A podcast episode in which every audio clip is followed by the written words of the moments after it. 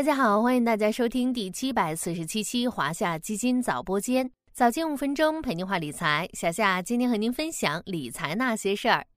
又到了气候多变的冬春之交，各种各样的病毒似乎又扎堆来报道了。小夏也提醒咱们的听众朋友们，近期要做好流感预防。而在社交平台上，发热这个主题再次引起了大家关注，背后罪魁祸首正指向了甲流刺客和诺如病毒。与此同时，近段时间的医药板块也迎来了久违的上涨。最近六个月时间里，医药生物申万指数大涨百分之七点一三，创新药三零指数涨幅更是达到了百分之十点零五，而同期沪深三百指数下跌百分之一点五五。两相对比之下，不难看出，创新药板块最近的表现也颇为不俗。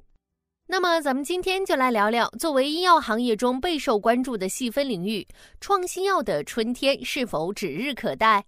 复盘最近几年的医药行情，我们可以清晰的发现，医药行业的行情走势与政策调整息息相关。尤其对于创新药产业来说，几乎每一次转折点都与政策转向具有较大关系。具体来看，在二零一五年之后的几年时间里，医药行业顶层经历了快速而剧烈的变革。受此影响，创新药行情又分成了四个阶段。第一个阶段是二零一六年到二零一八年的震荡期。二零一五年，药监局改革解决批文积压，后续开展仿制药一致性评价和集采。医保目录调整改革从二零一七年拉开序幕，受此影响，医药板块在这几年时间里反复震荡。创新药三零指数在二零一六年到二零一八年期间累计上涨百分之二点二八，期间振幅却高达百分之八十七点二九，真实演绎了一顿操作猛如虎，一看收益两块五。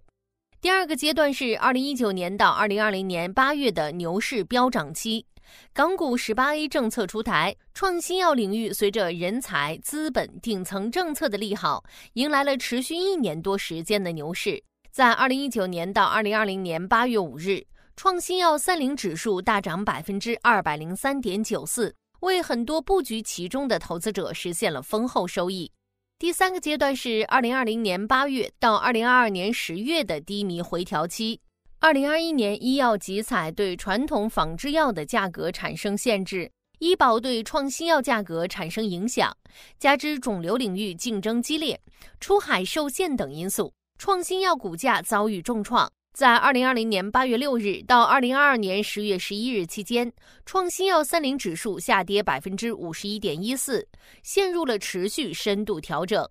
第四个阶段则是去年四季度以来的触底回升期。期间，创新药行情受到了多重因素驱动，包括医保谈判简易续约规则发布、北京 DRG 创新支付原则、部分生物医药企业授权出海案例等因素，都极大的提高了出海信心和海外预期。创新药行业催化不断，A 股和港股创新药板块连袂出现了一轮普涨行情。复盘了创新药板块的历史走势。咱们重新看回一开始提出的那个问题：创新药的春天是否指日可待？在业内看来，当前的创新药行业其实拥有多重因素支撑。第一，从行业基本面来看，目前国内创新药行业已经进入从量变到质变的关键阶段，创新药企业创新业务经过多年培育，产品逐步进入收获阶段。数十家创新药企业此前在二零二零年与二零二一年获批上市的新品，